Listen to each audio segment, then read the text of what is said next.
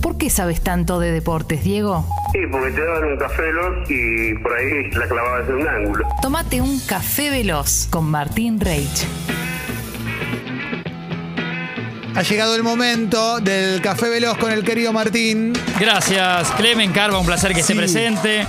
Eh, ese, voy a empezar por Djokovic, porque me parece que ponemos Sí. un poco en autos a la gente si quieren, porque toda esta, esta semana que no estuvimos al aire, y ni que hablar entre ayer y hoy, la, todo lo que son noticias de Djokovic va, van pasando y acelerando en el minuto a minuto. Sí, hoy comentamos un poquito en cuando hicimos un repaso de noticias, se mencionó, lo mencioné un poquitito. Sí, Pero amplía, amplialo vos, amplialo vos. Eh, bueno, lo último así de, y vamos para atrás si quieren, lo, lo de estos, estos minutos, eh, el que cobra protagonismo ahora es el ministro de Inmigración, de apellido Hawk, casi como Ojo de Halcón, Sí. se escribe casi igual, eh, porque tiene aparentemente la potestad de rechazar el visado de Djokovic, que ya habían rechazado, que un juez Kelly por esta madrugada nuestra eh, dijo que nada que ver, que, que aprueba que Djokovic eh, esté, se quede en Australia, digamos, y daba por no, no tenía motivos para él, ¿Él está, suficientes. está en el hotel aislado? Bueno, ¿Cómo él estaba está? pasando unos días últimamente, hasta esta madrugada por lo menos, en un hotel que para gente de prensa han titulado como el Hotel de los Gusanos. Ajá. Es un hotel que tiene que hay inmigrantes, Sí. hace algunos hace varios años. The Guardian sacó un, un artículo muy piola por octubre, hace unos meses, diciendo que cerca de los 46 eh, hospedados allí, la mitad había tenido COVID. O sea que es un foco que te aprovecho, Carlos, ya que estás acá. Digo, lo, lo ven como un hotel foco de infección, Wow, digamos. No es una invitación a pasarla bien, Pero ahora se va. Lo de los gusanos, porque la comida decía, no hay que ver todo esto. Sí. eh, hasta tenía gusanos cierta Mirá. comida. El pan te lo. Bueno, ahí pasó estos días Djokovic sin sus pertenencias, documento- documentación en la aduana. Bueno, esta mañana el fallo va a favor de él. el- o sea, lo habían eh, deportado. Sus abogados el jueves barra viernes consiguen hasta hoy lunes, aunque sea una audiencia, frisan el tema. Esto para que juegue el Australian Open, ¿no? El abierto Claro, Australia claro. que empieza el lunes que viene. Eh, consiguen una audiencia para que le, le aprueben a Djokovic realmente el, el- el- el visado y se pueda quedar en Australia y pueda jugar. Él se ha manifestado muchas veces antivacunas, no termina de Sí. aclarar nunca, se queda claro que no está vacunado, sí expresó y le hicieron esta exención médica, manifestó y entregó cerca de 26 papeles, un montón de papeles, que él tiene una combinación, en hace unos años le descubren una celiaquía, o sea, la no tolerancia a gluten, lactosa, Encima tuvo algunos ataques de, que se- de asma, episodios algunos cardíacos. Entonces él dice que todo ese cóctel eh, lo, lo- lo favorece para, por eso no se vacuna por las recomendaciones médicas. Se lo habían aprobado, pero acá hay dos eh, entes. Está Tenis Australia, los organizadores del Australian Open. ¿Quién no va a querer tener el número uno del mundo? No, obviamente. Que de 20 títulos que tiene Grand Slam, 9 los ganó en Australia. Y que este año encima, si gana, pasaría a Federer y Nadal con 21, se quedaría con Wow. 21. Entonces, toda la película, para los organizadores del torneo, ¿quién corta más tickets? Nadie más que Djokovic. Vende remeras, tickets, compras el Sí, pancho sí. por él y demás. Ahora aparece el gobierno, el estado de Victoria, en Melbourne, es muy rígido, eh, y dijo, pará, pará, pará. Vos lo habilitaste, nosotros no. Por eso estos días pasó todo esto y en este juicio el juez Kelly a cargo eh, lo liberó. O sea, la noticia de esta mañana es que Djokovic puede jugar a Australia. Yo le pongo puntos suspensivos. Sí. Porque no va a terminar la novela ahora a las 12 cuando terminemos el preso doble.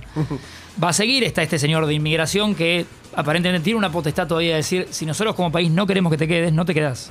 Claro, claro. Desde Serbia, la familia de Djokovic, el entorno, cree que lo van a deportar. Y fans festejando en Melbourne Park, en el estadio, Claro. eh, acompañando a. Hoy, cuando la noticia. Todo- vendiendo remeras, todo. Por eso digo que es confuso el episodio. La noticia es que está liberado y que podría jugar a Australia. Yo no me confiaría al 100%, Claro. Porque varios escenarios son posibles, ¿no? Bueno. Wow. Eso bueno. más o menos Sí, sí, ese es el panorama estaría pasando ahora. estaría pasando hasta ahora. Tal vez a las 3 de la tarde, 2 de la tarde, tenemos que volver a hacer el preso doble. Bien. Pero igual ya es de noche allá, por ahí no, no pasa nada. Exactamente. Australia, Claro. sí, sí, sí. sí, ya es claro. año nuevo, de hecho. ya es año nuevo. Sí, sí, de hecho, sí. mientras hablamos nosotros esperaba, ahora me fijo bien, pero conferencia de prensa de Djokovic. Uh, que no ya sé. desde el hotel este Así o no, por ahí ya. ya. Eh, pero iba a ser cerca de las 10 de la mañana nuestras. Claro, Bien, perfecto. Eh, así que eso en el caso de Djokovic. Eh, después por el mundo del, eh, del, del balompié, eh, goles argentinos importantes por el mundo. Ángel Correa es un golazo de mitad de cancha. Sí. Atlético de Madrid del Cholo que empató con el Villarreal. No está bien el Atlético de Madrid del Cholo, sí Ángel Correa que es un golazo. Encima se lo hizo a Rulli, arquero argentino Sí. del Villarreal. Un muy lindo gol e importante Paulo Dybala.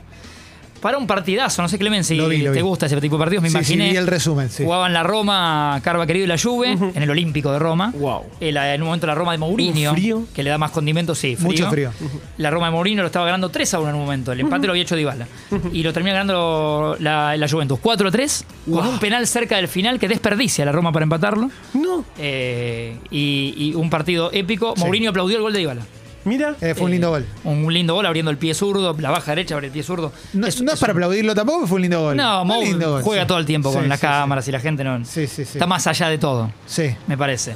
Eh, después, eh, eh, por estas horas analiza Scaloni fuertemente llamar a Manu Lanzini del West Ham que viene de eliminar, no está Diego, pero Está en un con buen su nivel, gol, sí. el West Ham eliminó a Bielsa, al de Bielsa. Dame, dame la container. Tres goles en tres partidos de FA Cup para Manu Lanzini. Que recuerden, iba a ir al Mundial de Rusia 2018, después fue Enzo Pérez como Sí. ciudadano 24 y, y le fue muy bien, pero. Y Messi ya había dicho, Messi, que de alguna manera había encontrado un socio en Manu Lanzini. O sea, iba Claro. como candidato a jugar, como un poco hoy sería Lo Celso, hoy sería De Paul, socio como Messi. En su momento, Manu Lanzini era ese hombre, se rompió el cruzado de la rodilla izquierda. Y, y obviamente no fue a Rusia. Claro. Ahora está otra vez en un muy buen nivel y Scaloni llamaría a él y a Gio Simeone. Bueno, Gio Simeone. El hijo del Cholo viene, está jugando en Eras Verona, Mirá. un equipo menor de Italia, pero la está rompiendo toda. Es el argentino con mejor promedio de gol. en Totalmente. Tiene 12 goles en vos. 18 partidos, asistencias, insisto, siempre a- haciendo de a 3, de a 2 a equipos grandes y no tiene el mejor equipo que lo asiste. Sí, sí, sí. Eh, Está en un buen, muy buen nivel. Serían dos nombres a convocar, ya estamos clasificados y Scaloni no es que quiera hacer cualquier cosa, No. pero sí ver algunos nombres para la, la- la confección de esta lista que, que iría para Qatar. Perfecto. Martín, gracias. Por favor. Sos una gran persona. Ustedes también. ¿Eh?